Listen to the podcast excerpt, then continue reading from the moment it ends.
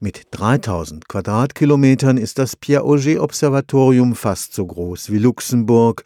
Es zählt damit zu den größten Forschungseinrichtungen weltweit.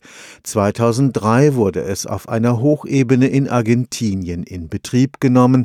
Ziel die Beobachtung eines besonders seltenen Ereignisses im Universum, hochenergetische Strahlung, die aus den Tiefen des Weltraums kommt.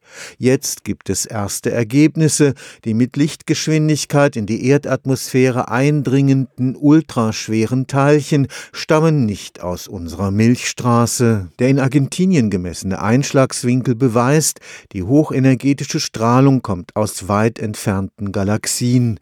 Dabei lässt sie sich nur indirekt messen durch sogenannte Luftschauer. Luftschauer bedeutet nichts anderes, dass diese Teilchen, die in die Atmosphäre eindringen, einen Atomkern treffen, diesen zerplatzen lassen und diese Folgeprodukte sich Richtung Richtung Erdoberfläche weiter bewegen und zum Schluss bleiben da Elektronen, Photonen, also Lichtteilchen, Myonen, der schwerere Bruder der Elektronen und auf der Erdoberfläche kommen Milliarden solcher Teilchen an, verteilt über eine Fläche von mehreren Quadratkilometern. Dr. Markus Roth ist stellvertretender Forschungsgruppenleiter am Pierre-Auger Observatorium.